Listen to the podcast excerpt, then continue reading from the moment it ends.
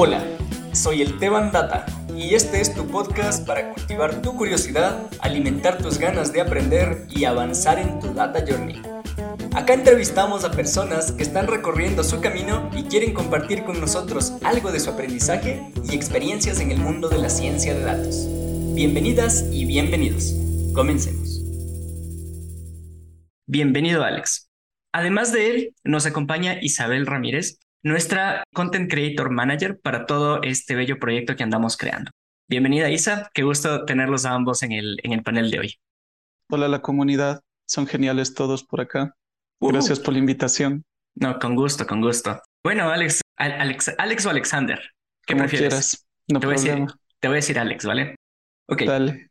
Empecemos conversando un poquito de, de, ti, o sea, de, tu formación como ingeniero estadístico. Cuéntanos cómo elegiste tu carrera, si es que eh, la, carrera te eligió a ti o cómo fue esta aproximación hacia el mundo de la estadística.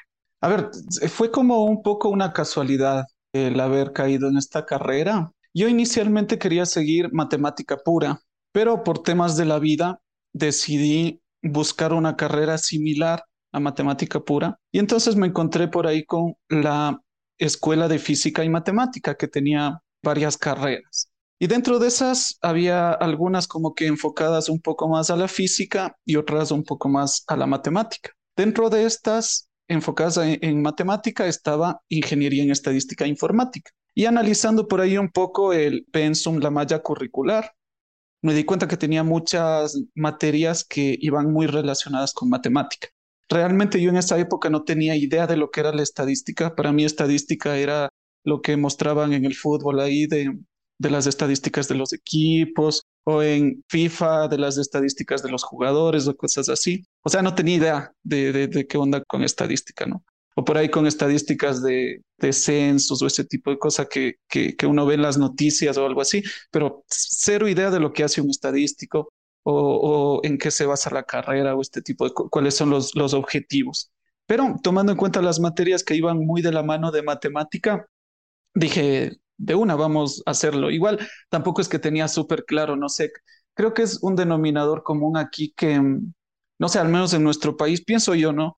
Que sales del colegio y no estás seguro de qué, de qué seguir, o sea, de qué hacer con tu vida. Tienes como que una idea, Incluso esto era más fácil antes cuando al menos tenías como que un bachillerato especializado, porque al menos si ya eras físico matemático ya sabías que ibas como que a seguir una ingeniería por ahí, si eras químico biólogo tal vez te ibas por, por medicina, si eras sociales tal vez buscabas algo como derecho, algo por el estilo, ¿no? O sea, como que ya tenías un roadmap, pero ahora como creo, entiendo que está un poco mezclado de todo, no sé, creo que incluso es más complicado. Pero más o menos así, entré a la carrera de Ingeniería en Estadística Informática y por ahí hasta la mitad de la carrera igual no cachaba qué estaba haciendo, pero ya luego ya le fui agarrando como que más experiencia ya, no sé, habían varias instituciones o comunidades que daban a conocer lo que hacen los estadísticos, que me parece que son espacios súper importantes, de hecho como este, ¿no? Para ir entendiendo qué onda con los estadísticos, qué es lo que hacen o, los analistas de datos en general. Así que más o menos así encontré la, carrera y empecé con, con este tema de la estadística.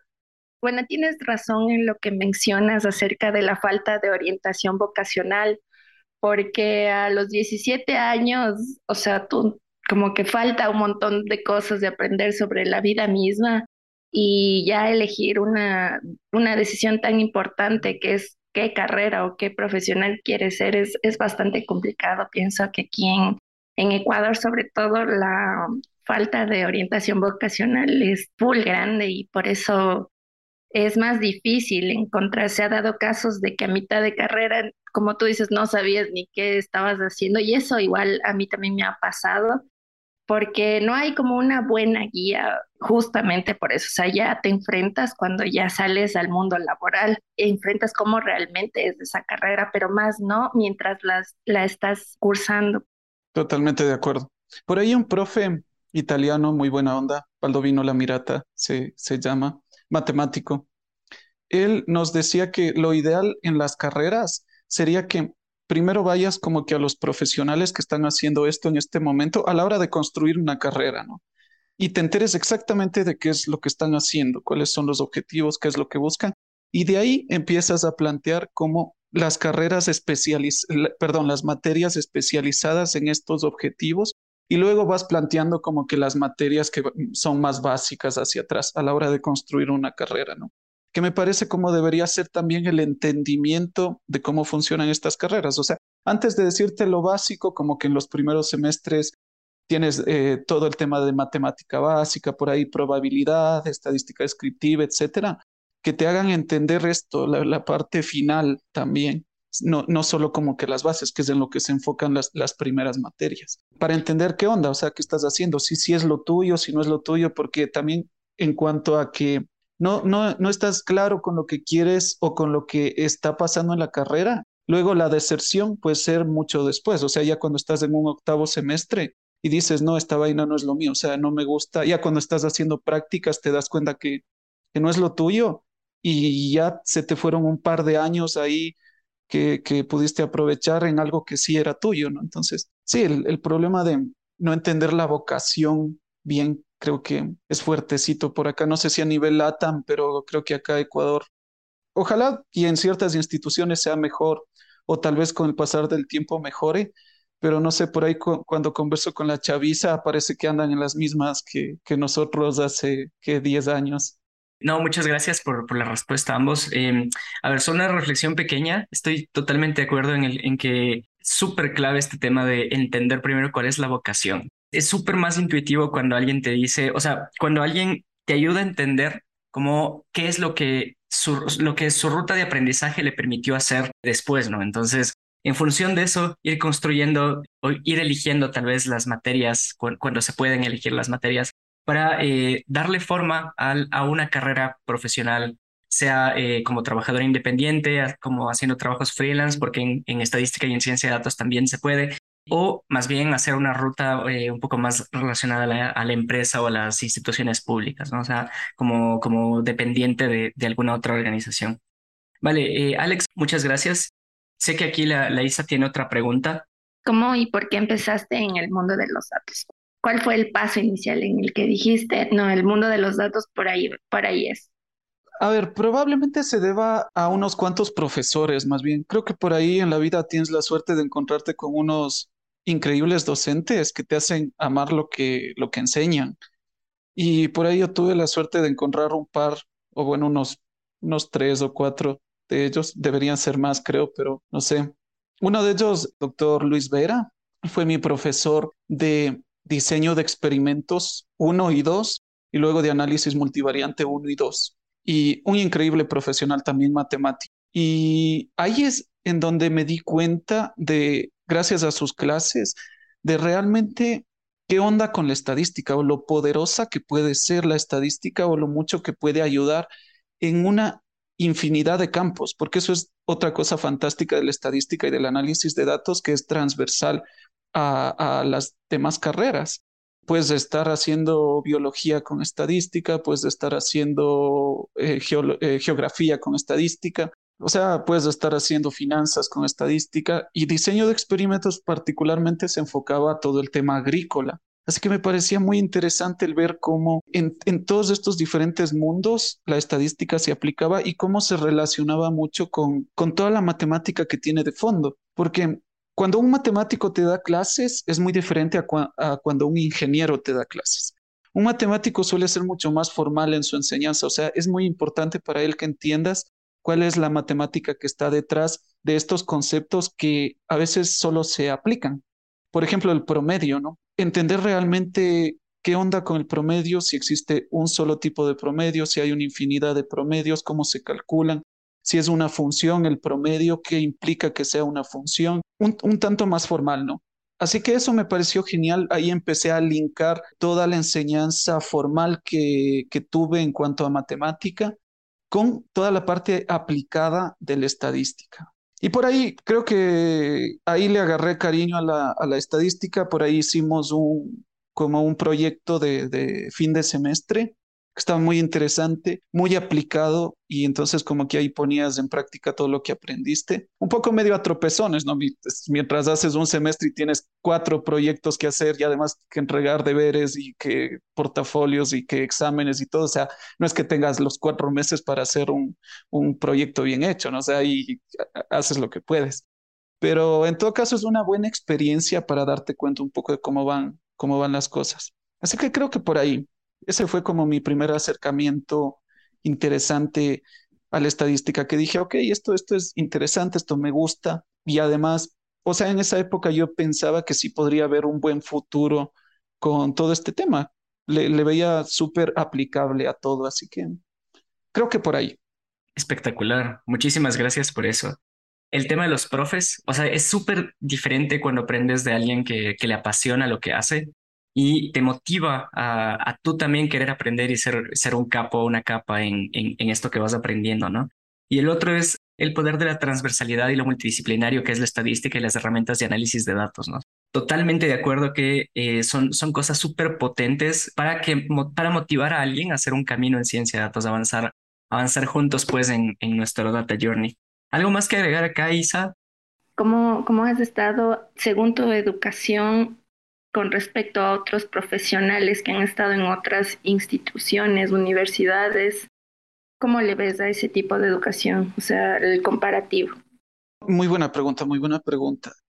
Voy a intentar ser un poco diplomático aquí para, para no ofender a terceros, pero sí pienso que eh, sí llevamos un retraso importante en temas de análisis de datos, en temas ciencia en general, en cuanto a lo que se está haciendo en otros países.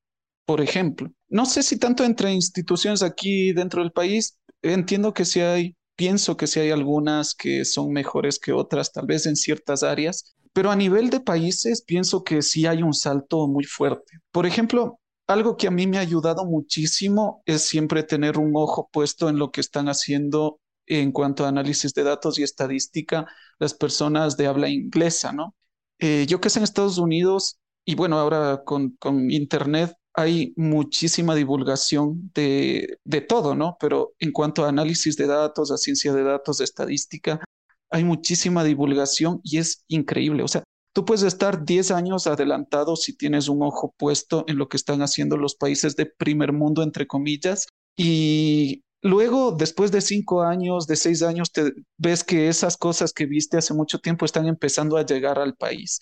Entonces, como que te da una ventaja en cuanto a los demás profesionales que únicamente se quedan con lo que ven aquí. Yo pienso que la bibliografía de habla hispana puede ser un tanto más reducida que lo que está en inglés, no únicamente porque las publicaciones que estén en inglés se correspondan con personas que tienen un idioma nativo inglés, sino porque muchas personas de diferentes países que hablen portugués, francés, italiano, lo que sea, terminan, si van a hacer un trabajo importante, terminan traduciéndolo a inglés tu foco se amplía muchísimo más en cuanto a lo que puedes ver si te enfocas en este tipo de trabajos. O sea, no es solo como ver gente de Estados Unidos, sino ver gente de todo el mundo haciendo algo y traduciéndolo en inglés.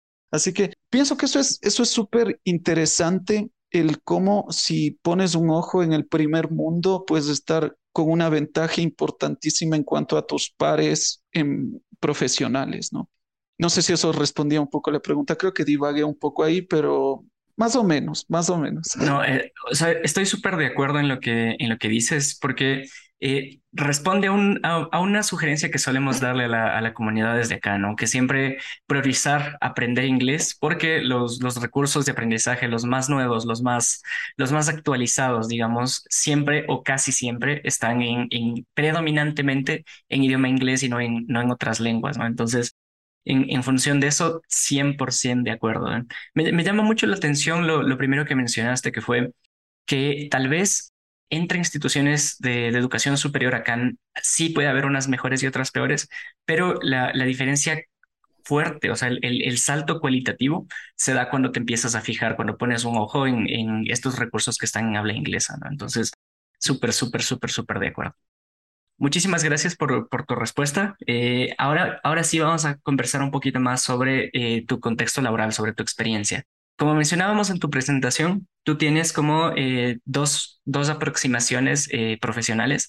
La primera es que tú eres fundador de Stadinet, que es una empresa de asesoría estadística. Y la otra que es, bueno, es tu experiencia actual, que, que es como científico de datos en una institución financiera. Cuéntanos un poquito de Stadinet, qué es Stadinet y pues eh, vamos conversando a partir de acá, ¿vale? Sí, dale, fantástico. Stadinet inició como estadística para no estadísticos, era mm, la marca original, eh, ya inició hace unos cinco años, tal vez más de unos seis años, incluso desde sus pequeños pasitos, eh, cuando le hacía un logo ahí en Paint, todo mal hecho, o, ese tipo de cosas, ¿no? Cuando te ponías a ver en internet videos para saber qué nombre ponerle a, lo que querías hacer. Esto nace porque a medida que yo avanzaba en mi carrera, me daba cuenta de que muchas personas de otras carreras, a la hora de hacer su tesis de grado, necesitaban de estadística y me pedían ayuda. Gente que eran mis amigos, ¿no? No necesariamente pensaba en cobrarles a ellos, pero ya veía que había un posible nicho de trabajo ahí, o sea que hay una demanda de este servicio. Porque muchos de los profesionales, si bien ven un poquito de estadística en su carrera, no es lo suficiente como para hacer una investigación científica fuerte, que en la mayoría de los casos es una tesis de, pregrado, ¿no? Entonces, por ahí empecé a, entrar en este tema de investigación científica. Además, yo también, eh, por ahí mientras hacía mi tesis o publiqué artículos científicos en, en, la carrera, me daba cuenta de que esto de la investigación científica puede ser muy bonito si se lleva a cabo bien hecho y que tiene una participación fundamental muy importante de todo el análisis de datos, de la estadística, principalmente en investigaciones de tipo cuantitativa, pero en tipo cualitativas o mixtas también se puede aplicar la estadística. También es posible, aun cuando no se hace mucho y aun cuando no es como que el protagonista la estadística, sino más bien el, el profesional a cargo, ¿no? El experto en el tema en estas cualitativas. Pero bueno, en las cuantitativas, que de hecho es la mayoría de investigaciones que vemos, Em, a las que se les suele dar, yo pensaría que erróneamente se les suele dar como una mayor importancia con base en las cualitativas, pero las cuantitativas, que son la mayoría, utilizan mucha estadística. Entonces, así nace Estadística para No Estadísticos, que ahora es de Stadinet, con el objetivo de eh, brindar este servicio de asesoría en trabajos de investigación científica, ya sean tesis de pregrado, posgrado o sean artículos científicos. Así es como empieza este camino Em, y ya llevamos un tiempito ahí, hemos visto de todo y eso ha sido fantástico porque em, el entrar en investigación científica, como les decía, te lleva por diferentes caminos. Un día estás trabajando con un médico, con un doctor, porque necesitan muchísimo estadística. Otro día con alguien de, de carreras agrónomas que necesitan trabajar con, con cultivos. Eh, otro día estás con un abogado porque necesitan eh, sacar las estadísticas de cómo están funcionando las leyes, si se aplican o no. O sea, es un mundo tan grande y el hecho de poder estar en esta área te, permite ver todas estas, estos pequeños, estas pequeñas poblaciones diferentes de, que necesitan de la estadística, que es muy genial. Así nace un poco estadística para no estadísticos hace mucho tiempo, que ahora es Stadinet. Y eso, Muchas gracias, Alex, por tu respuesta. Eh, quisiera preguntarte cuáles son los problemas más frecuentes que has presenciado con las personas que ayudaste. No sé, ¿cómo, era la forma de solucionar esos problemas más frecuentes? Fantástico. Eh, miren, a mí, o sea, yo pienso que es un, un error el esperar que todo el mundo sea un estadístico aun cuando no han seguido una carrera completa. Y esto lo he visto en muchos profesionales, ¿no? Por ejemplo, a mí me parece una locura que los estudiantes de medicina, los estudiantes de pregrado de medicina, que por ahí tienen unos dos semestres que reciben materias cercanas a la estadística, tengan que aprender también a programar en R. Esto por, Voy a plantear las razones antes de que me, vengan con antorchas a incendiarme los médicos, antes de que F por el científico de datos. Esto lo digo en el sentido de que, para empezar, hay que entender que no es su objetivo el de los médicos el hacer estadística totalmente, o sea, estadística profunda. Esto es tan cierto como que una persona que no es médico se automedique. O sea, porque ahí siguió un par cursos de Herbalife o algo por el estilo y ya sabe de nutrición y todo. O sea, tanto como esto le hace ruido a los médicos, a mí me hace ruido también que profesionales no estadísticos hagan estadística demasiado profunda por ahí haber seguido un par cursos o algo por el estilo, o vieron un par semestres por ahí.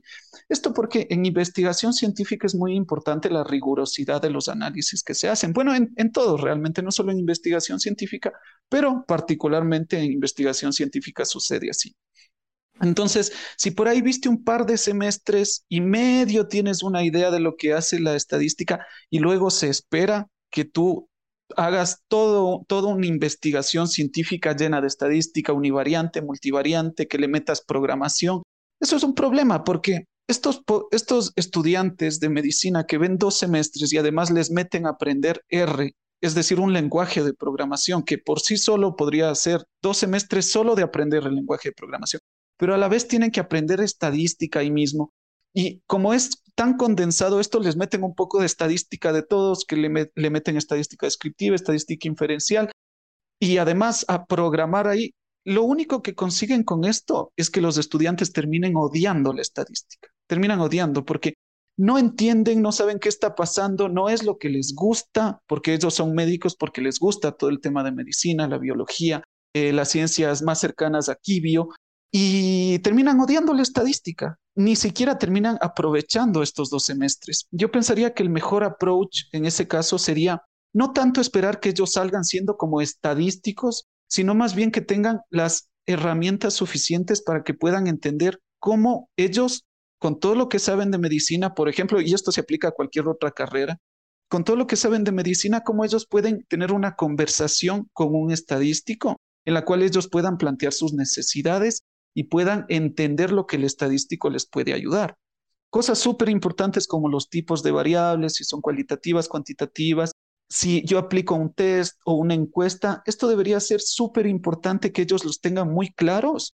Mucho más, me parece mucho más importante que ellos entiendan estos conceptos para que después cuando quieran hacer investigación científica puedan contratar o aliarse con un estadístico, quien se ha pasado cinco años de su vida aprendiendo estadística, pero puedan tener un entendimiento. Esto me parece mucho más importante que enseñarles un lenguaje de programación en dos semestres a la vez que tienen muchísimas más materias de, su carrera tal cual que son muy fuertes y además de que quieran aprender estadística. Entonces pienso que este es uno de los principales factores de que las personas llegan ahí o sea, y esto, es, y esto tiene como consecuencia que luego las personas, como vieron por ahí un poquito estadística y vieron que hay encuestas por ahí o algo así, ellos mismos ya intentan hacer la, fase de recolección de datos y luego llegan a mí ya después de haber recolectado datos dos meses y haber hecho muchísimo trabajo y llega a ti como estadístico, ves la data y ves que esa data está terrible, o sea que no cumple con lo que necesita para hacer un análisis adecuado.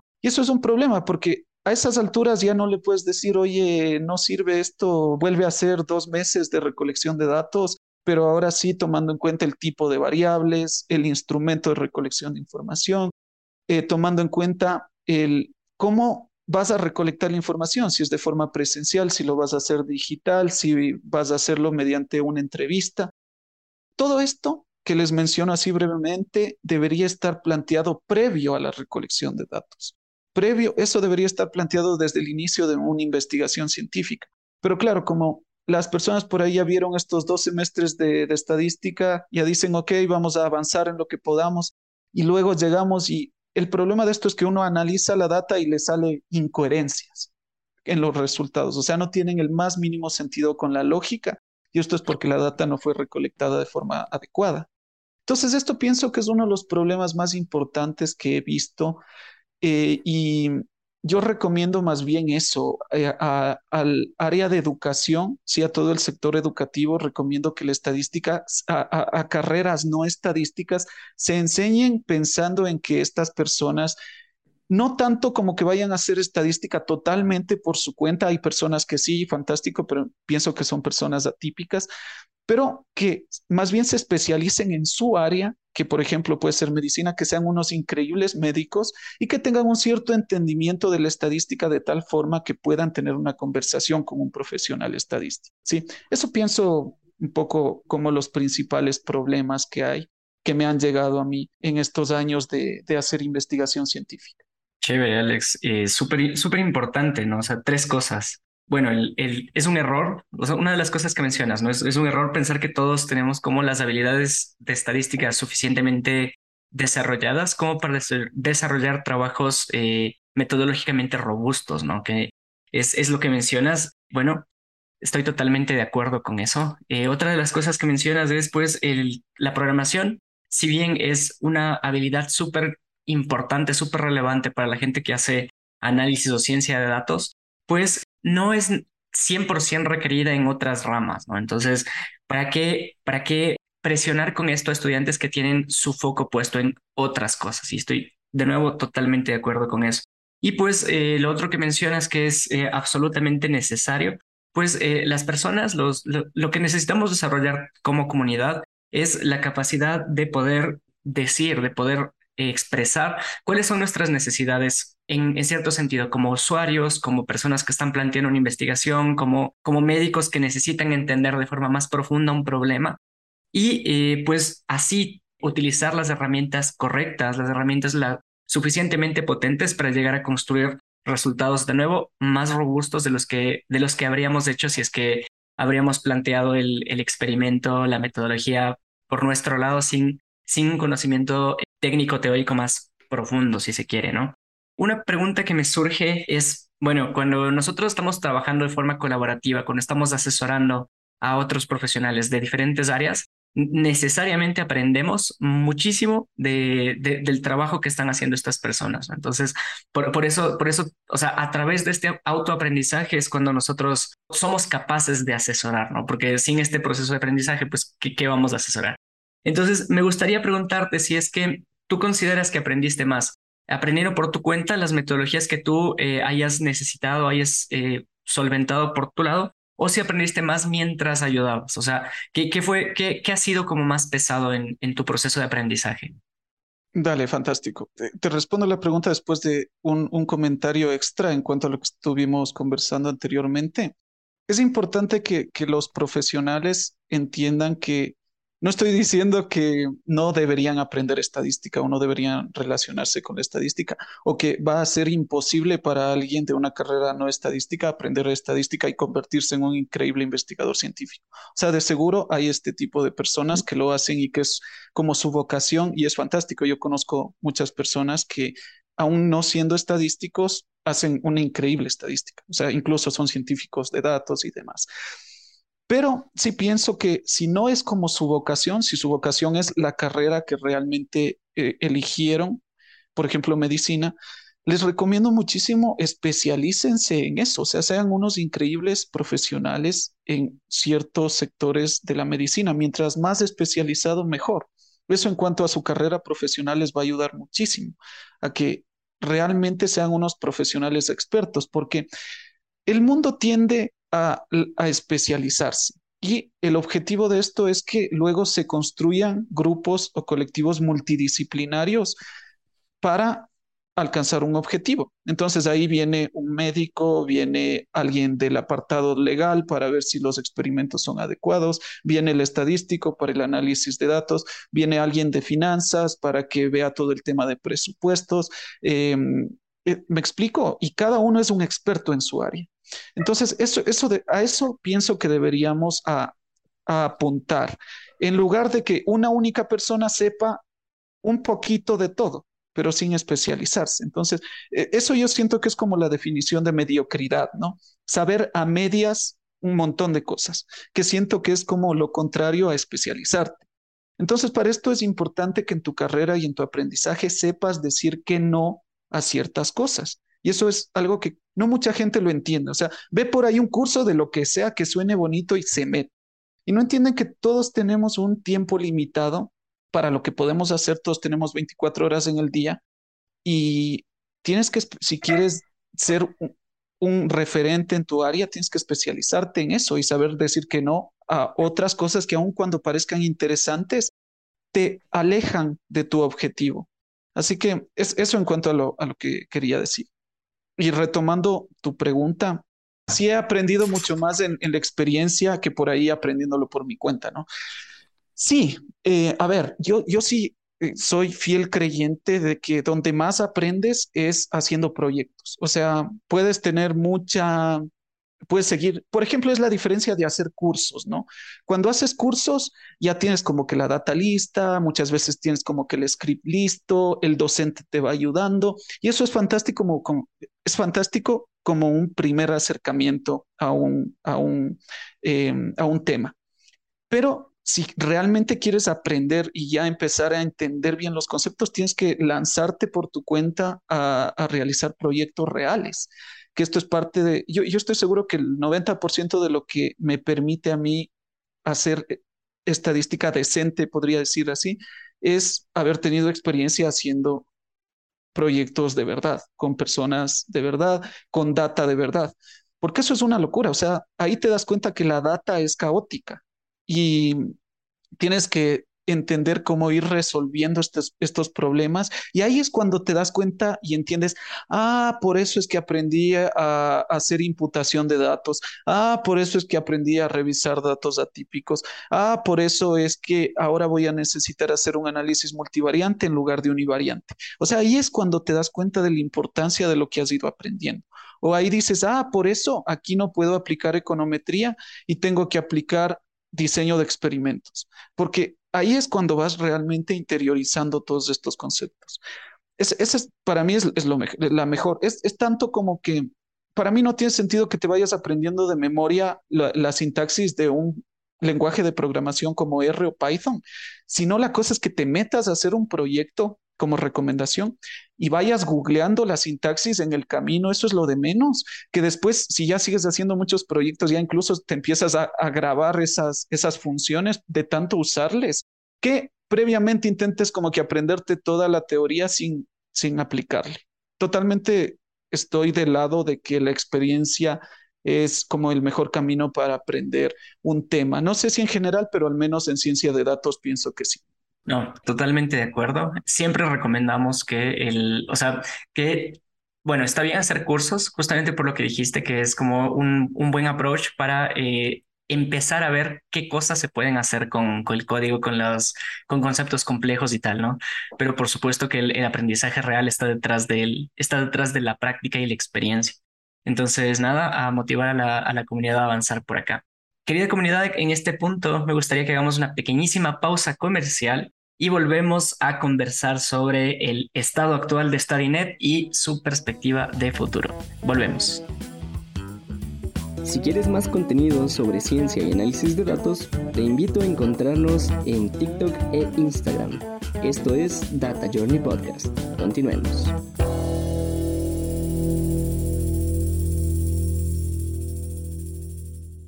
Gracias, Alex, por tus respuestas.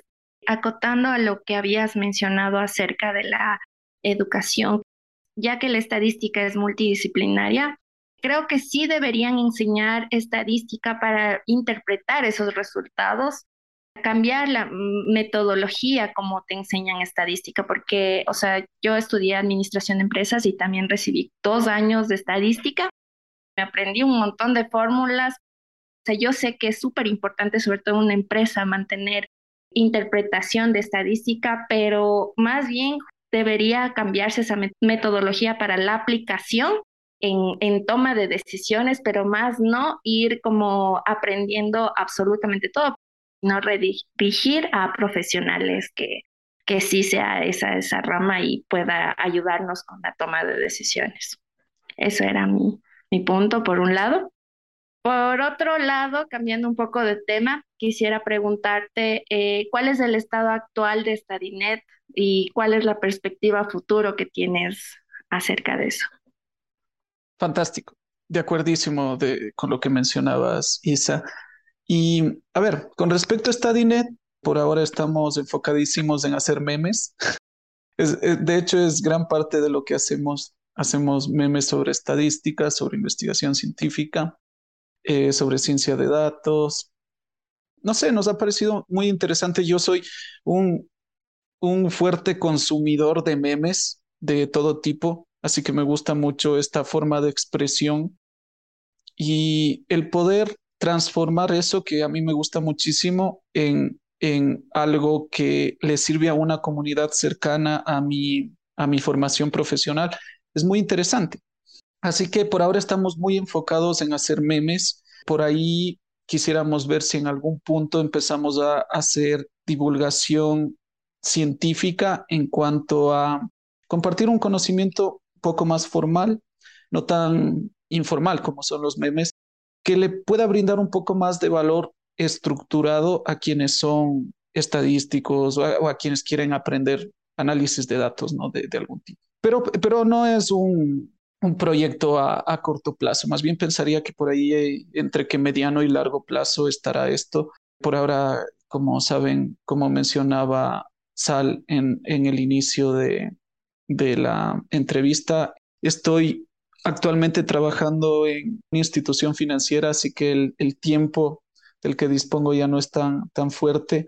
Así que por ahora como que la parte que más valor en cuanto a diversión podemos sacarle es con los memes. Así que eso es lo que vamos a estar haciendo por ahora con Stadinet y por ahí resolviendo duditas. Lo interesante de los memes es que le pican la curiosidad a varias personas. Entonces alguien lee por ahí algo de las iteraciones de un modelo en un meme y o nos preguntan en los comentarios o por su cuenta se va a Google y busca qué es qué son las iteraciones de un modelo, porque el hecho de que un modelo tenga muchas iteraciones va a hacer que el modelo sea muy largo. Es decir, los memes a la vez permiten como que enseñar ciertas cosas o dar estos estos pedacitos de enseñanza como para que la persona pueda después de eso ir a buscarlo, investigarlo por su cuenta y ver qué onda con esto y entender el meme, porque si no, no entienden el chiste. Así que, así que más o menos estamos con eso, con esta. Está un poco en pausa por ahora, pero seguiremos haciendo memes. Gracias por, tu respuesta. Creo que ahora eh, bueno, lo, parte del contexto es lo que hace falta, ¿no? O sea, Stadinet es una institución que se dedicaba hasta hace no mucho, a brindar este tipo de asesorías para distintos tipos de profesionales para hacer eh, estadística robusta en investigación científica, en acompañamiento en tesis, etcétera, etcétera, ¿no? Y pues eh, a la par que hacían eso, eh, ha construido una comunidad, eh, sobre todo en Facebook, que hoy en día es una de las comunidades más grandes de, de en, Ecuador, que con más de 10.000 personas que, que, siguen a la página y pues eso motiva mucho a que todos nos aproximemos eh, con, con, los memes, ¿no es cierto? Y estoy 100% de acuerdo en que los memes son una pieza, eh, hay, una definición, ahora mismo no recuerdo de quién, que dice que los memes son eh, la, unidad básica de conocimiento cultural, porque un meme sin contexto no, no significa nada. Entonces, me, me, llama un montón la atención lo poderoso que ha sido atraer a, a tu audiencia, a la audiencia de estadística, de ciencia de datos, de investigación científica, con memes, porque estás creando un lenguaje común que es una de las piezas fundamentales para poder construir eh, una comunidad, ¿no? Entonces, nada, estoy súper contento de que, de saber que vamos a seguir contando con, con el humor de Stadinet, entonces vamos, vamos con todo ahí. Y esta toca algo más por mencionar. Mm, más bien deseándote muchos éxitos a todos los proyectos que tengas y pues ahí vamos con todo. Motivando, vamos motivando a la comunidad a, acercarse al, a StudyNet. Podemos conversar de tu experiencia actual, de lo que estás viviendo hoy en día, en tu experiencia como científico de datos. Entonces, tú empezaste a hacer mucho esta experiencia laboral, ¿no? Como científico de datos en una institución financiera. En, en esta línea, cuéntanos un poquito eh, cuáles son las tecnologías que utilizas hoy en día. Y esto es interesante porque hay como dos caminos eh, cuando haces análisis de datos, como dos macro caminos, ¿no? El uno es te sueles ir por el lado académico científico o el otro es te vas a producción, que es básicamente a mejorar los procesos de algún modo o ayudar en la toma de, decisiones en instituciones, en empresas, que tienen objetivos súper específicos. Entonces, esos son como dos caminos. Yo he tenido la suerte de estar como que en estos dos eh, espacios y eso me ha hecho entender las diferencias que hay entre ambos y un poco las skills que se requieren, que son un poco dos mundos bastante diferentes. O sea, un increíble académico no necesariamente va a ser un buen científico de datos dentro de, por ejemplo, una, un banco, ¿no? Entonces, hay ciertas skills que se tienen que entender y, voy a comentar un poco sobre aquello. Por ejemplo, en academia es súper importante, sumamente importante el, tener skills para entender todo lo que conlleva ser ciencia y qué significa ciencia y cuál qué es lo que persigue la ciencia, que básicamente persigue la verdad, ¿no es cierto? Que si no necesariamente es una verdad absoluta, es una verdad bajo cierto contexto. Tomando en cuenta eso, la ciencia debe ser lo más rigurosa posible, muchísimo. Y eso es de suma importancia porque luego el objetivo de la ciencia es compartir este conocimiento, divulgarlo y si no compartes un conocimiento que genuinamente es real, que ha sido probado, que es riguroso, los demás profesionales que están en tu área van a verse eh, con problemas por seguir este tipo de conocimiento que no es adecuado.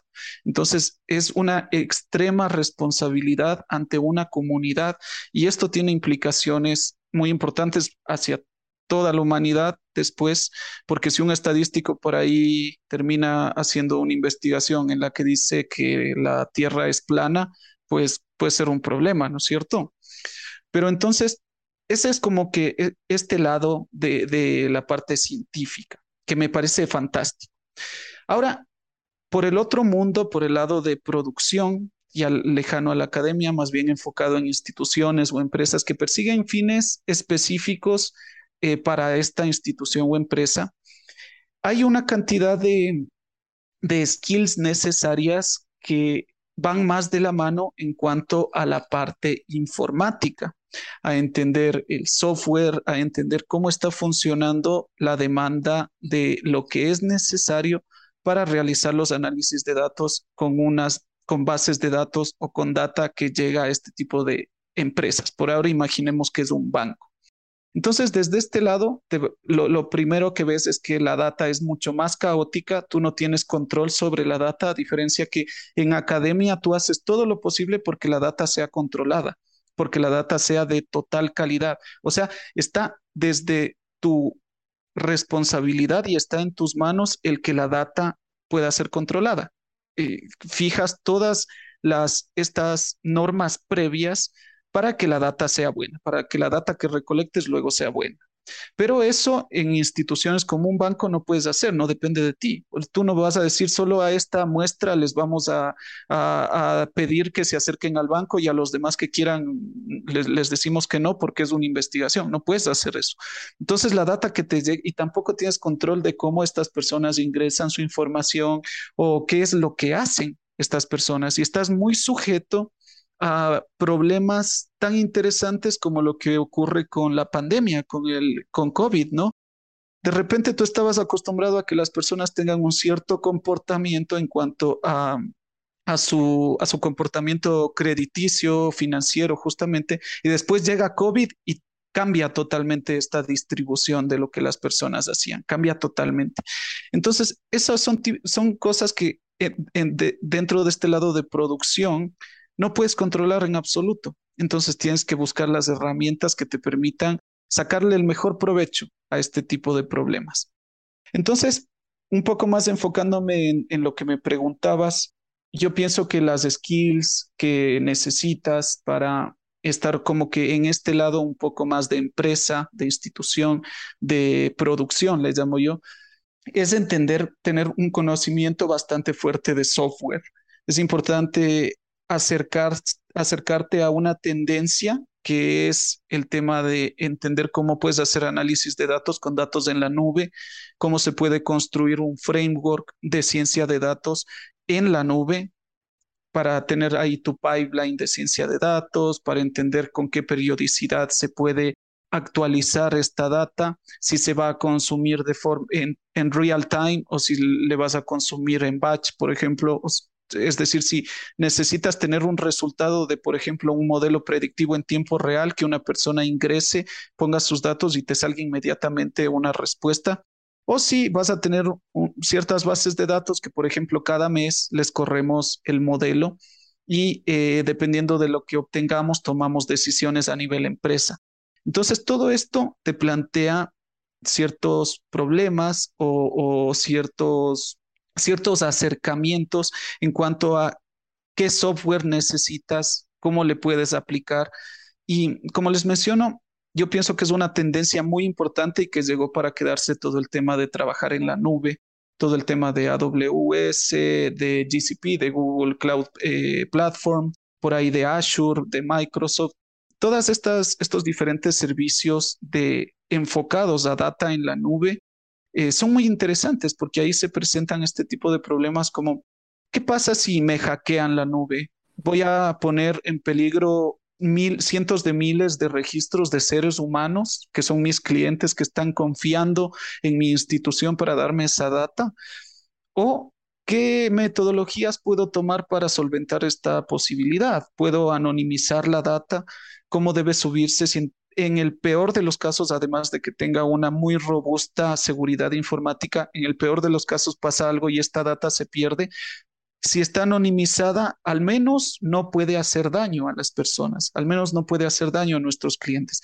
Entonces ahí entras a entender cómo se anonimiza la data, cómo pasa por este proceso. Porque claro, alguien dirá, uy, no, qué fácil, solo le cambio la cédula por un codiguito y está listo. Pero, ¿qué pasa cuando son cientos de miles de registros? ¿Qué pasa cuando algunos de estos registros son de personas del extranjero, que no necesariamente tienen el mismo eh, patrón en su identificador o que tienen dos o tres diferentes identificadores? Entonces, ¿cómo te acercas a este tipo de problemas que puedes encontrar?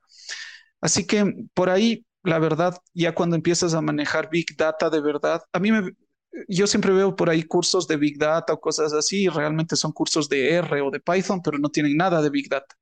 Y hay que entender que la Big Data es, es mucho más seria. Es, la Big Data muy probablemente no la vas a poder correr en tu computadora personal. Así que si hablas de Big Data, difícil, difícilmente tu computadora va a tener la chance de, con el procesamiento que tiene, va a correr eh, Big Data de verdad.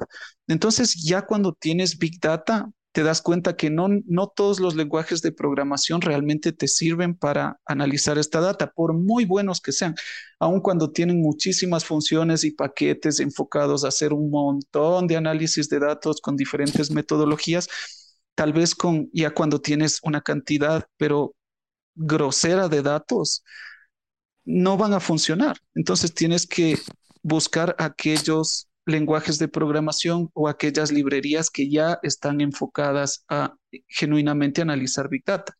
E incluso estas muchas veces ves y dices, voy a necesitar más procesamiento en la nube, voy a necesitar que me aumenten los CPUs, que me aumenten la memoria RAM y toda esta parte, todo este conocimiento que no necesariamente es estadístico. Y aquí pienso que está justo la diferencia entre ser científico de datos y estadístico en cuanto a estadística clásica, es entender todo este tema informático, entender cómo funciona un servidor, qué es un servidor, qué es una infraestructura en la nube, entender cómo funciona, qué es una, una API, ¿no es cierto? Que es una API para que tu modelo esté en producción.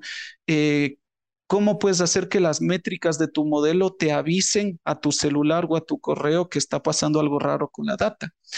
Eh, entender totalmente la capacidad de procesamiento que tiene tu servidor si realmente puede procesar la data, si para ciertos meses que vamos a tener mucho más ingreso de data, vamos a necesitar aumentar este nivel de procesamiento, entender totalmente qué es la diferencia entre una GPU y una CPU, es decir, entre un procesador eh, eh, un procesador normal o un procesador especializado en gráficas. Entonces, todos estos, estos, estos planteamientos en cuanto a la parte de software y de hardware son súper importantes en, un camino a ciencia de datos. Riquísima tu respuesta, Alex. O sea, espectacular el, el approach que hiciste. O sea, la verdad estaba esperando como eh, solamente un track de tecnologías que, que, que se utilizan como en, en, el mundo de la ciencia de datos, pero me parece valiosísimo todo el, todo el recorrido eh, conceptual que nos das. ¿no? O sea, nos deja súper claro cómo cuál es el trabajo de un científico de datos, qué hace un científico de datos, que no es solamente el, el trabajo de entender y proponer soluciones basadas en productos de datos, sino más bien entender cómo accionar, o sea, convertir este conjunto de datos tan, tan grande, tan eh, complejo de, de, procesar, de manejar, para llevar a accionables, a insights, ¿no? De, primero, contener un, entender cuál es la infraestructura que, lo contiene, que te permite analizarlo y a partir de ahí ir construyendo pequeños hitos, ¿no? Como este, eh, primero el, espectro de análisis, como la, las alertas que puede decirte, los, los modelos predictivos que vayas haciendo y eh, asimismo el, el track de tecnologías necesarias a asociar eh, ambas cosas, ¿no? Entender la infraestructura y accionarla para poder convertir este, este valor de datos en, en conocimiento, en accionables. Acá eh, tenemos otra pregunta, Isa. Muy interesante lo, lo, lo, que mencionas. Es muy importante tener a la par la seguridad porque, como dice el tío Ben, un, un gran poder lleva, conlleva una gran responsabilidad y pienso que los datos es un poder increíble que te puede dar por el mismo hecho de toda la información que puedes obtener de ellos. Así que muy importante también aprender sobre estas metodologías, estos sistemas que te permiten resguardar toda esa información de una manera adecuada y ética. Tengo una consulta adicional, pues, ¿qué valoras de los profesionales que trabajan contigo actualmente, ahora que ya estás en un mundo corporativo? ¿Cuáles son esas habilidades, skills o, o u otras formas que, que te permitan, eh, bueno, ahora compartir con otros profesionales de tu misma rama? Fantástico. Increíble, o sea, para mí ha sido un cambio muy fuerte este entre academia y, la parte de producción ya. Y mm, ahí te topas con todo este mundo y con una cantidad de profesionales increíbles. Te topas con ingenieros de datos, con arquitectos de datos, con QAs, con gente de BI que tiene que, que se encargan de las bases de datos, que por sí solo, o sea, a veces uno piensa, ah, no, yo sé hacer SQL porque sé hacer un par de joins y, ya sé hacer un select y listo, yo sé SQL, pero en absoluto. Te das cuenta de que las bases de datos ya en instituciones o en empresas son caóticas, son caóticas. Y Ahí, además de entender correctamente cómo utilizar SQL, por ejemplo, para data estructurada, es muy importante que la persona, el experto, entienda el negocio, entienda qué significan estas tablas, qué significa que un cliente tenga estos campos o dónde están campos que voy a necesitar sobre, yo qué sé, apartado crediticio o sobre cuentas o sobre tarjetas de crédito. ¿Dónde está esa data? ¿Cómo puedo hacer un, un un join, cómo puedo unir esta información y puedo presentarla para que alguien más la pueda utilizar. Entonces, hay, hay, todo un mundo de diferentes profesionales con los que me he venido topando, como les menciono, expertos en BI, arquitectos de datos, ingenieros de datos, eh, bueno, en mi caso el científico de datos, y cada, cada uno tiene como su rol específico, pero a la vez es muy importante que entiendas lo que están haciendo los demás, aun cuando no sea tu especialidad.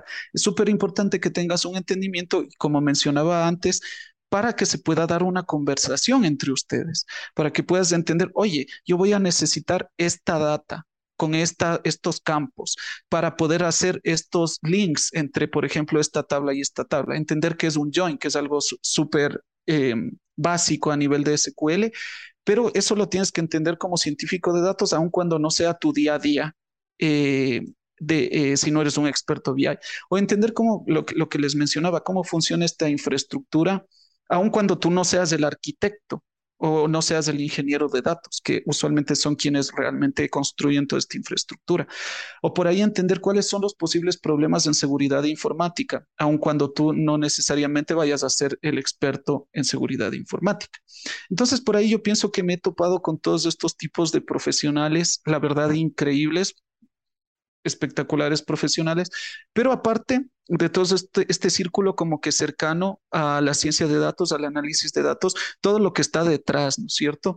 Por ahí están las personas que generan los front, que hacen web development para que las personas ingresen, para que los clientes ingresen información en los sitios web. Esto es súper importante porque si desde ahí no se ponen ciertos ciertas restricciones para que la data nos llegue correcto a las bases de datos, ya estamos perdiendo. O sea, ya estamos poniéndonos problemas que podrían solucionarse desde ese punto, desde, desde el mismo speech que tienes con el cliente, el cómo le vas a pedir que llene un, una, una form, ¿no? una, una encuesta si le vas a dar seguimiento. Este, es decir, esto no es solo un trabajo, todo el tema de datos no solo es de este pequeño como grupito de datos, sino que va mucho más allá. Y a la vez, la implicación de todo este trabajo y el hecho de que realmente tengan consecuencias positivas para la empresa tiene mucho que ver con quienes estén a la cabeza de la empresa. Si van a basar sus decisiones en toda la información y los resultados que les estamos presentando, lo que quería decir con esto es que es súper importante que quienes están a la cabeza aprovechen, aprovechen todo el, todo el proceso de datos que si es bien realizado y a, la y a la vez se aprovecha en la toma de decisiones, puede ser un plus espectacular para cualquier institución o empresa. Entonces, eso también es súper importante. De, nada te sirve gastarte cientos de miles de dólares en contratar todo un equipo y toda una infraestructura para el análisis de datos si luego no haces provecho de los insights que te entrega este equipo, ¿no? Entonces eso también es súper valioso. Nos has dado un preview de lo que uno se encontraría si es que entra una empresa que tiene una cultura de datos un poquito más desarrollada, ¿no? Porque primero tiene que haber la infraestructura construida, tiene que haber personas que la construyan, eh, un equipo de tomadores de decisiones que es, o sea, que conozca el valor que puede obtener de, la infraestructura de datos de un equipo de analítica en general y eh, a la vez, a la par, tener un equipo de profesionales capaces de construir no solo la infraestructura, sino construir el, camino, los pipelines de, de, los insights que te permitan agregarle valor a la organización. Entonces, riquísima tu respuesta, me parece súper relevante. Tim, eh, a, la, nuestra querida comunidad, motivarle a que, mira, eh, un equipo de analítica no lo conforma una sola persona. Bueno, tal vez en etapas muy tempranas en startups, cuando lo que hay que hacer es construir las bases de datos, pero eh, en organizaciones que, hacen, que tienen productos de datos, o sea, productos que se basan en datos para entregar soluciones, pues eh, reconocer que los profesionales que trabajan con uno son de diversas áreas, de diversos backgrounds, y pues eh, eso es lo que enriquece, eh, o sea, la sinergia, el trabajo en equipo es lo que enriquece pues los resultados de la organización. Isaka, si quieres comentarnos algo más, tal vez relacionado a las, a las habilidades blandas de, que se vuelven necesarias cuando trabajamos en equipos multidisciplinarios? es un hecho que al momento de trabajar en, en, una organización o estar dentro de una cultura corporativa, es súper importante la comunicación eh, la interrelación también entre distintas áreas, como lo mencionabas. Si bien es cierto, no necesitas un conocimiento tan específico como tendrían otros profesionales, pero sí tener una visión global acerca de todo, de todo lo que implica tu proceso, o sea, desde el inicio hacia el fin. Y justo lo que mencionas, minimizar riesgos o incluso reprocesos, entendiendo desde el principio eh, para poder mitigar ya no después que va a ser un reproceso tenaz. Es muy importante recalcar que eh, trabajar e incluso entre áreas es súper importante para llegar a ese objetivo final con otras personas o áreas para entender el problema o la solución en todo, en un nivel general. Eso, eso, eso es algo que quería mencionar. De mi lado me quedó bastante claro y... Totalmente de acuerdo. Totalmente de acuerdo. Solo una pregunta para cerrar esta, esta fase.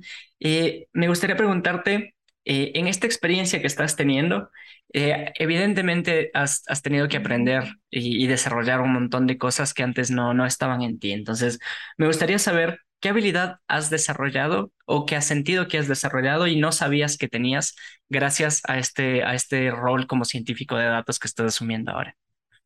Mm, dale, fantástico. Em, bueno, pienso que varias. Eh, por ejemplo, dentro de las soft skills, creo que una en la que estoy trabajando todavía es en tener un poco más de paciencia, ¿no? Pienso que la paciencia en este tipo de, de contextos caóticos es súper necesaria. O sea, tienes que entender el mismo hecho de que sea, como mencionaba Isa, equipos eh, multidisciplinarios que se interrelacionan entre sí, te hace entender que no todo es tu responsabilidad. Y evidentemente por ahí va a haber problemas, siempre. Y no, bueno, no solo de los demás, sino también tuyos, ¿no? Entonces, esto te lleva a entender que no necesariamente todo va a ser perfecto. Entonces van a haber problemas, vas a tener que estar corriendo con, con deadlines que muy probablemente no, no, estabas no estabas listo para correr con estos deadlines porque tenías dependencias, porque tal vez la data que necesitabas no te llegó cuando tenía que llegarte o si te llegó tenía problemas y no contabas con eso en tu roadmap. Entonces, la paciencia es súper importante para entender que esto es parte del proceso, o sea, es parte de hacer análisis de datos en estos, en este tipo, en producción, ¿no? Así que esa pienso que es una skill en la que estoy intentando trabajar, no desesperarme por, que todo salga perfecto, que era algo que podía, como les decía, que, que era más común en, en, la parte de academia, ¿no? En la parte de, de academia tenías todo más controlado, pero en estos contextos es muy difícil que eso ocurra. Entonces, esa pienso que es una skill importante eh, en, la, en la que estoy trabajando también.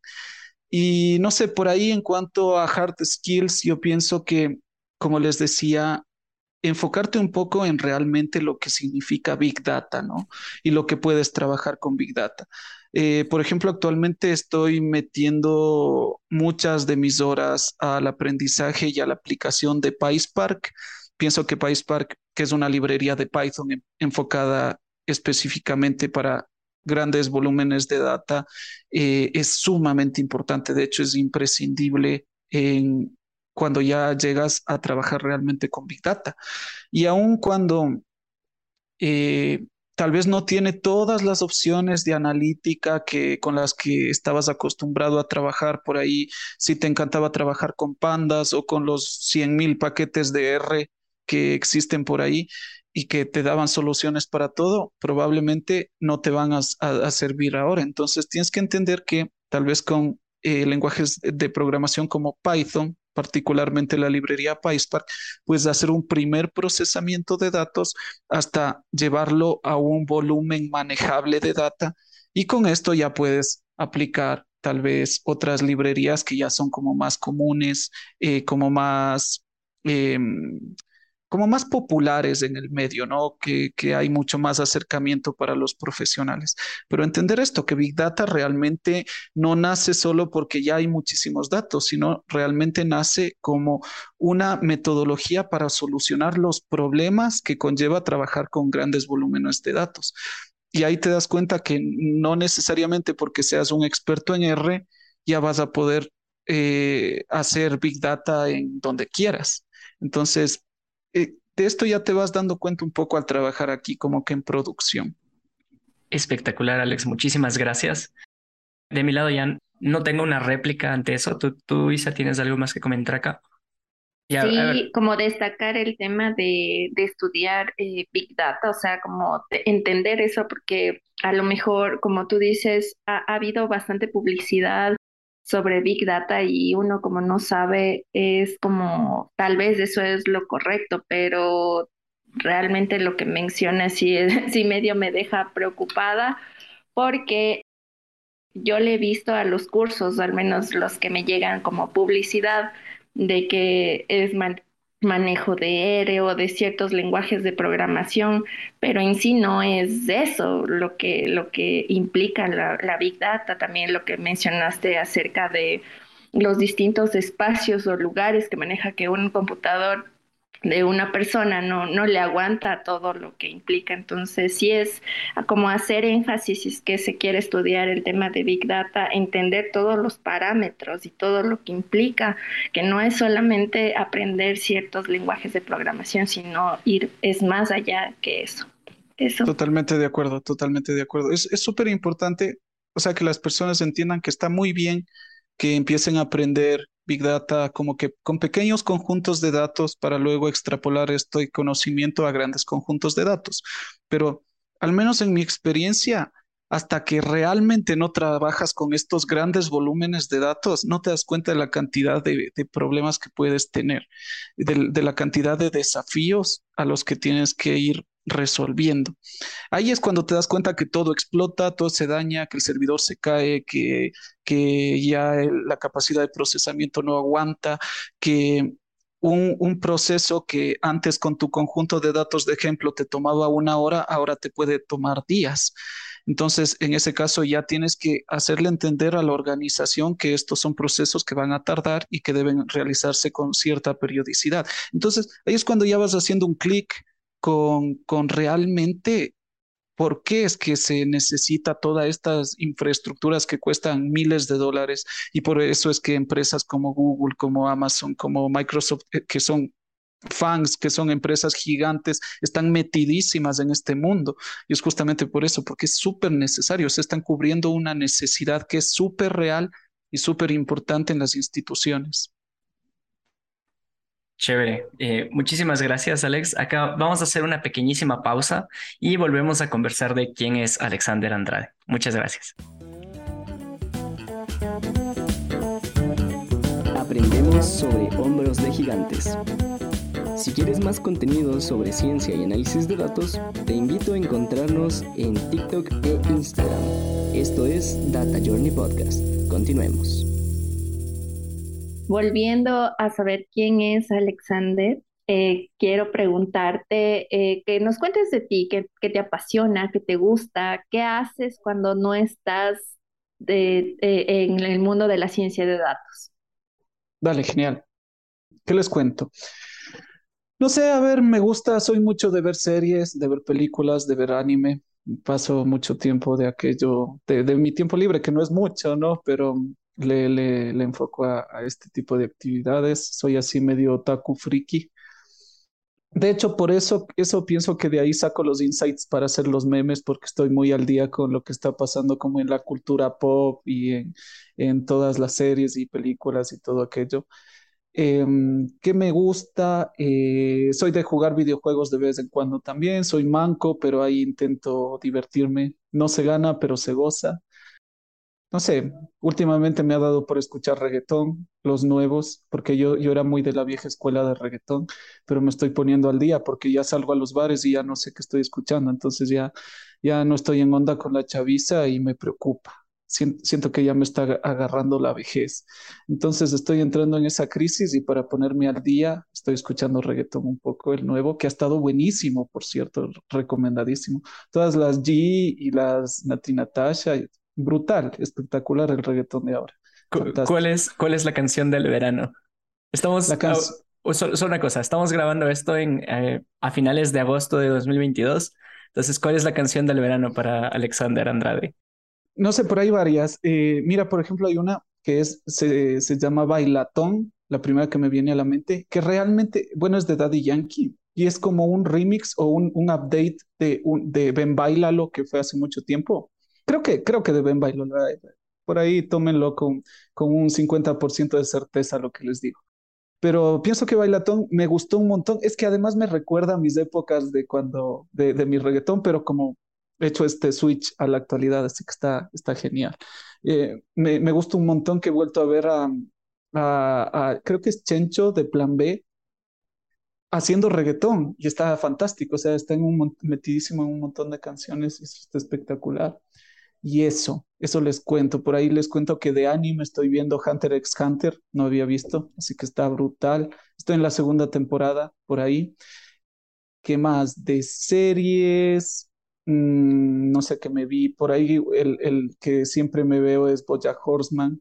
Eh, siempre lo tengo cerquita, espectacular serie. Ah, por ahí se, hace poquito en Netflix se estrenó como que un, un como documental de un mini documental sobre los gatos. No sé si vieron, está espectacular, está fantástico, así que eso vi hace poquito.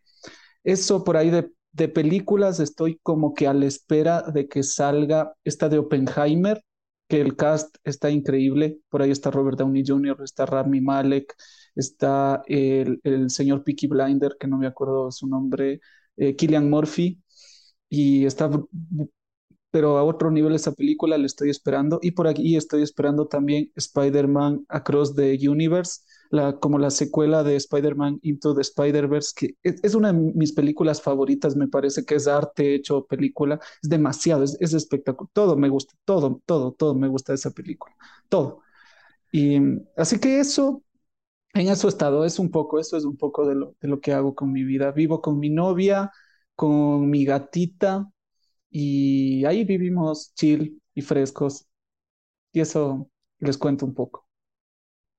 Chévere, Alex. Esta es una pregunta que surge pensando en que, bueno, eh, vivimos en un mundo que cambia todo el tiempo, que cambia muy rápido, y pues eh, tener estas actividades que, que nos van llenando, que nos, que, nos llenan la vida, que llenan los momentos en los que no estamos eh, construyendo código, presentando insights, construyendo alrededor de los datos, sino más bien tomar las cosas del mundo que, que otras personas han hecho para ir, eh, irle dando forma a, a, nuestro ser, ¿no? A lo que nos gusta hacer, a lo que disfrutamos, a lo que nos mueve a, a levantarnos día a día, ¿no? Entonces, qué interesantísimo este tema del reggaetón, la verdad. Eh, yo escucho, o sea, por ejemplo, yo escucho reggaetón solo los viernes.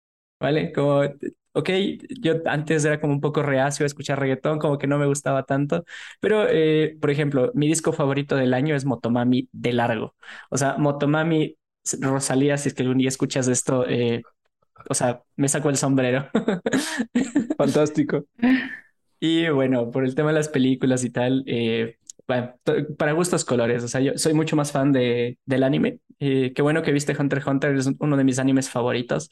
Le, le, insisto a Isa todo el tiempo por, porque ese es el siguiente que veamos, pero esa batalla todavía no la gano. no, ahorita estamos viendo Better Call Saul. Ya, buenísimo. Yo, yo, yo le tengo en pausa esa, también me vi hasta El Camino de Breaking Bad, o sea, hasta la peli. Y, y, eso lo que dice sale súper cierto, yo igual, o sea, todo lo que veo ahora ya es con mi novia, así que tiene que ser de mutuo acuerdo. Y entonces ahí igual, eh, ahorita estamos en el modo Hunter x Hunter, pero lo bueno es que ya le, le he metido al mundo Taku y creo que le gusta un montón. Qué bueno, qué bueno. Me, alegro que esa, que esa batalla ya se haya, se haya concretado. eh, nosotros, bueno, yo supe que la, la cosa iba en serio con Isa cuando decidimos empezar a ver One Piece. Oigan, y, terminaron los mil capítulos. Estamos, ya, ya estamos al día. Estamos igual. Ya hemos conversado de varias cosas eh, contigo hasta el momento, de, o sea, cuál ha sido tu formación, un poco de las dos vertientes de experiencia que ahora tienes, que fue, que va haciendo o que ha sido Stadinet, y pues este rol que haces eh, ahora como científico de datos. Entonces, en función de esto que, que vas viviendo, que has vivido, ¿cuál es tu perspectiva futuro? O sea, ¿qué proyectos te ves asumiendo en 5, 10, 15, 20 años? De, cuéntanos, déjale un mensaje al Alex de, de dentro de un periodo de tiempo. Uy, eh, de, pasado los cinco años no tengo idea, la verdad, no tengo la más remota idea de qué va a ser de mí. No, yo no soy muy de planear a futuro, ni de planear el día a día, la verdad.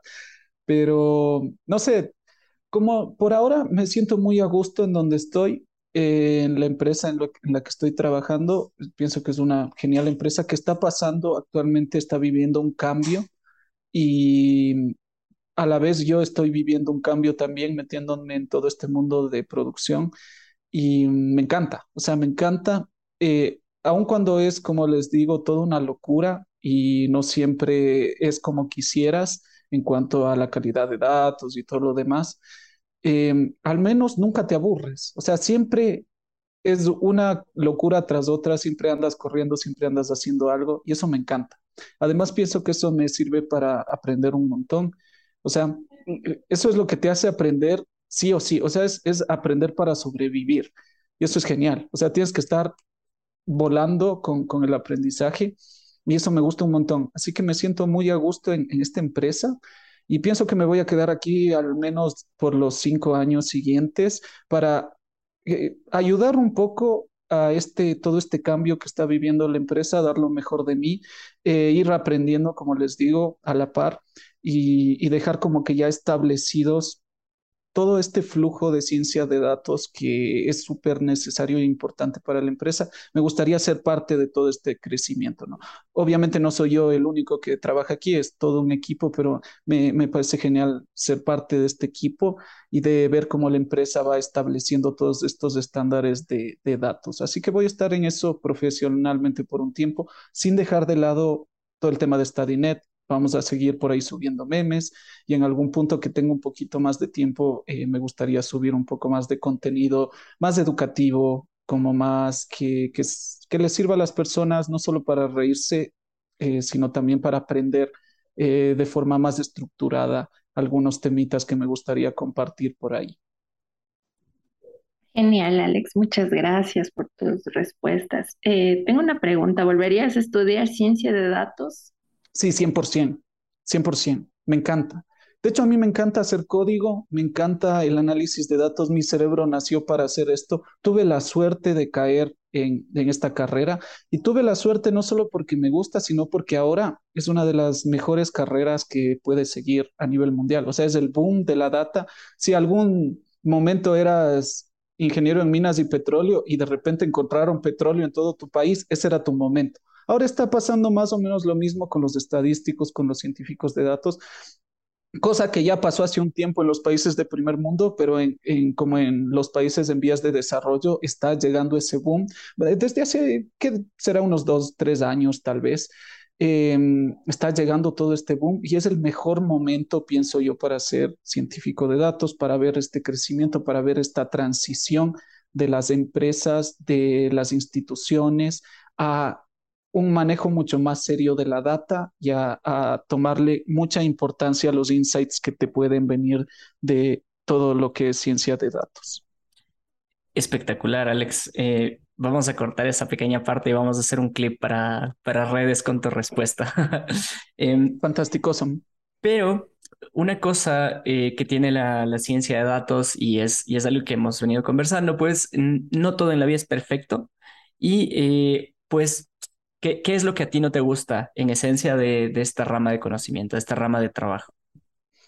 Genial. Eh, por ahí pienso que hay muchas, ah, muchas cosas que pueden mejorar, empezando por la cultura de datos, o sea, el entender que, que el educar a las personas que no necesariamente están relacionadas en absoluto con, con data, el que entiendan que es una responsabilidad civil el ayudar a que los datos se recolecten de una buena manera, porque eso es lo que nos va a ayudar a tomar decisiones adecuadas como país, como, como sociedad. Pienso que eso es súper, súper importante, que las personas entiendan la importancia de cuando están llenando una encuesta, que no sea solo por llenar o solo por, por el compromiso, o sea, llevarle más allá, hacer una, concientización de lo que significa esta data y lo que puede ser. En ciertos países como Japón, por ejemplo, el manejo de data es espectacular, pero por la misma cultura de las personas. Las personas son muy serias, muy responsables en cuanto a la data que entregan, en cuanto a cómo le entregan, a la puntualidad que se entrega. Y eso es algo que tenemos que ir mejorando a nivel país, pensaría yo, no sé si a nivel continente, a nivel LATAM. Eh, eso me gustaría que, vaya mejorando muchísimo. Por ahí otra cosa que me gustaría también que mejore es todo el tema de, la seguridad de los datos, de datos sensibles, todo el tema de, del apartado legal en cuanto a la data de usuario. Todo aquello debería llevarse con muchísima, muchísima responsabilidad, con muchísima ética eh, la data puede, a la vez que puede brindar muchísimo, muchísimos insights y muchos beneficios, también si, se utiliza mal puede hacer muchísimo daño a las personas. Así que justo lo que decía Isa, eh, recordándole al tío Ben de, de Spider-Man, o sea, es, es, una responsabilidad gigante todo el tema de, de data. Así que me gustaría que eso se, se empiece, o sea, es un camino, ¿no? No necesariamente de un día para el otro todo ya, ya va a estar bien, pero deberíamos poner el foco en estos puntos como país, como sociedad. Perfecto, muchas gracias, Alex. Em, totalmente de acuerdo, totalmente de acuerdo. Eh, bueno, hacer ciencia de datos requiere siempre de un nivel de madurez eh, dado de, infraestructura, de capacidades analíticas para poder construir pues productos relacionados a los datos, ¿no? Entonces, 100% de acuerdo en que mejorar nuestra cultura de datos, eh, nuestra puntualidad, nuestra calidad de datos, pues es, es una tarea por, por hacer, una tarea pendiente, digamos. Y em, bueno, no, nada, súper chévere. Ahora me gustaría dar una vueltita a la página, simplemente eh, para cerrar un poquito más del episodio y eh, aprovechar tu experiencia, ¿no? O sea, tú tienes dos vertientes súper importantes de, aprendizaje, o sea, tu, tu carrera con StudyNet y tu rol de científico de datos. Entonces, en este camino, me gustaría que nos sugieras eh, un recurso de aprendizaje para la, para la comunidad del Data Journey Podcast, por favor. Fantástico. De hecho, un saludazo para toda la comunidad del Data Journey Podcast. Son unos cracks. Si nos están viendo por ahí dentro de 10 años, son unos cracks y ya estoy más viejito. Y nada, recursos. A ver, no sé si tengo alguno en mente, porque yo no soy muy, yo no soy mucho de, y no sé si sea un problema, pero no soy mucho de como determinar los, los, yo más bien averiguo la parte que necesito para resolver un problema y puede ser de un libro, de un video, por ahí de, de, un blog o de algo, pero no soy como de, determinarme libros o mucho determinarme cursos o cosas así, sino más bien me meto en proyectos y voy aprendiendo y por ahí me sale una duda y busco todo referente a esa duda hasta solventarle, hasta que yo me sienta conforme con la solución que le he dado. Pero más bien de forma general recomiendo muchísimo, y esta es una recomendación que ya se ha hecho aquí en, en la comunidad, y es eh, busquen recursos en inglés. Es súper importante, o sea, tienen un ojo puesto en el mundo y ya no solo en, un, en una muestra del mundo, así que eso es fantástico. Y eh, tienen internet, internet es todo, internet es una maravilla, pueden checar todo, o sea, busquen todo en Internet, hay muchísimos cursos gratuitos en la misma comunidad, hay un montón de, insights increíbles en cuanto a educación. De hecho, aquí en, Data Journey Podcast siempre se presentan reels o TikToks con un montón de información interesante como una pequeña entradita para que ustedes lo puedan buscar todo esto ya a profundidad en Internet. Así que eso es fantástico.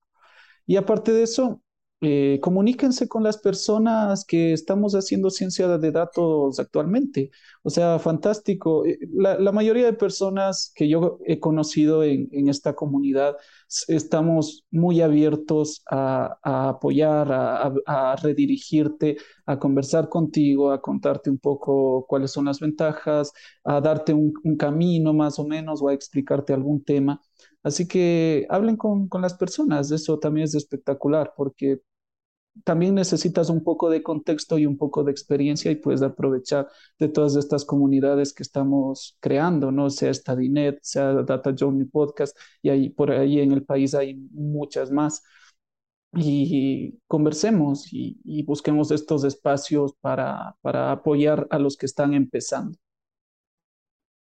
Muchas gracias, Alex, por tu respuesta. Algo que veo que hay en común durante todo esta, bueno, cierre de temporada ya, es que, bueno, todos eh, han, coincidido con que les gusta full ciencia de datos, que están ahí por cómo se gira ese mundo en, en, el aspecto colaborativo, cómo te relacionas con otras personas. Y es muy importante destacar que dentro de las habilidades es poder trabajar en equipo para poder entender y justo apoyarte de personas como Alex, como los otros invitados y como las personas que trabajan en el día a día en ciencia de datos.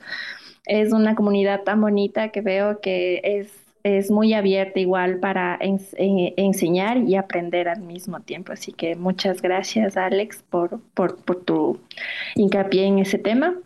Ya para finalizar, eh, quisiera que nos ayudes a, a, mí y a toda la comunidad que nos escucha, un mensaje para los que estamos recién empezando o nos interesa el mundo de la ciencia de datos. ¿Qué recomendación, sugerencia nos podrías indicar?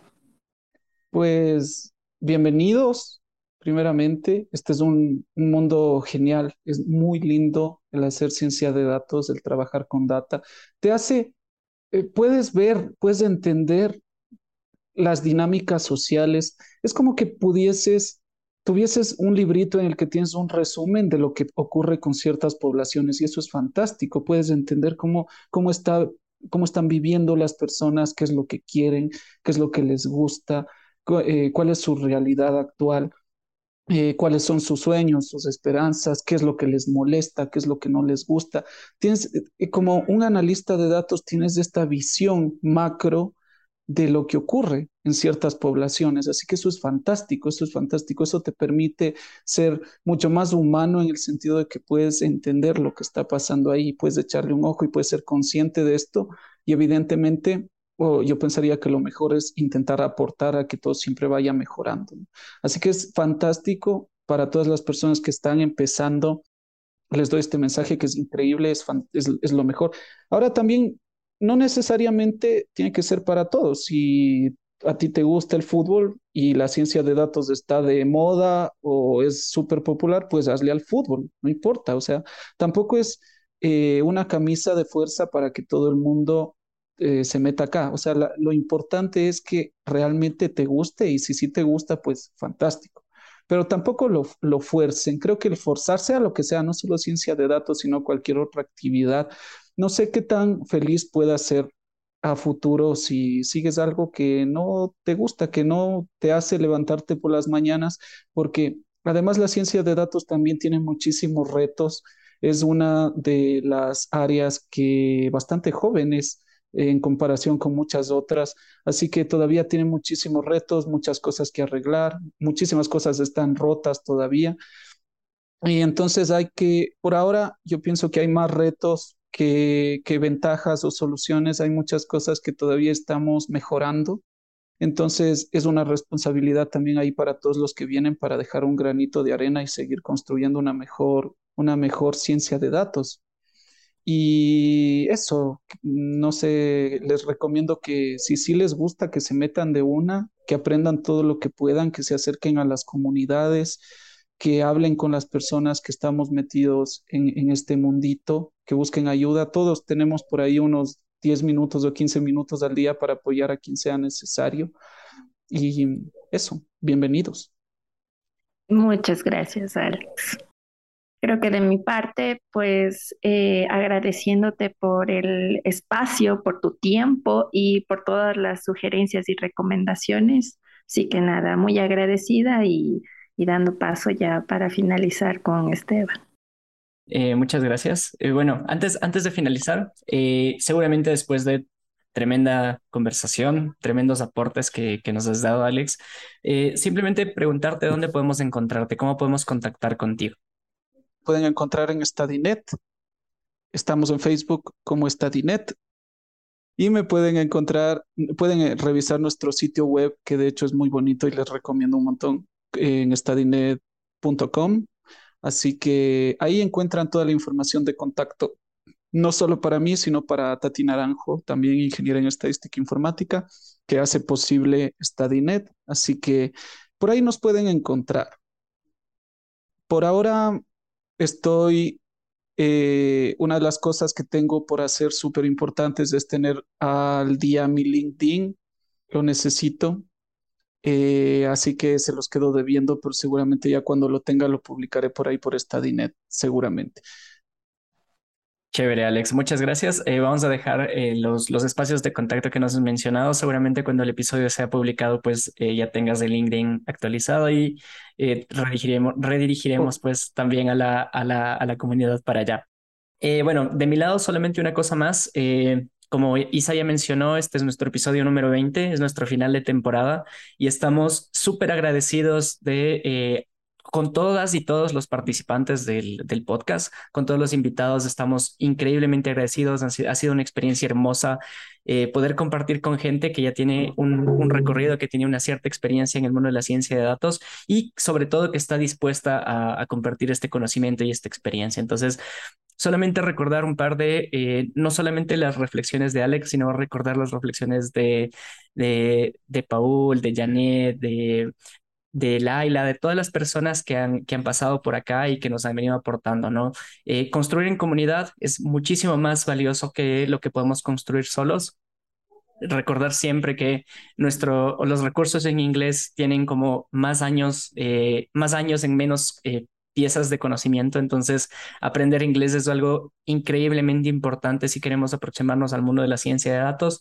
Construir colectivamente, ¿no? Que construir colectivamente nos va a permitir generar mejores escenarios para todas las personas que, que vamos entrando en el mundo de la ciencia de datos y que eh, en mayor o en menor medida nos vemos eh, influenciados por los resultados de los accionables que vamos obteniendo con, con las herramientas de analítica, ¿no?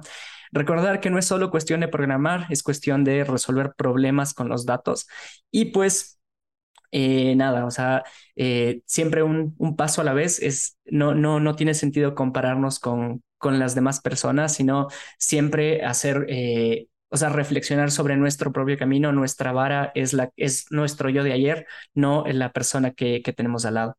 Eh, bueno, estas son algunas de las reflexiones que, que, se me han quedado, que hemos tenido. Eh, recordar que siempre podemos pedir una mano al, a la gente que tenemos cerca, eso es súper valioso, pero al, al, final los problemas que tengamos que enfrentar son nuestros y es nuestra responsabilidad hacernos cargo. Entonces, vale, sin mucho más que agregar, eh, quiero agradecer a toda la comunidad que nos ha venido escuchando durante estos 20 episodios, eh, darles la bienvenida y que esperen eh, la siguiente temporada del Data Journey Podcast. Muchísimas gracias.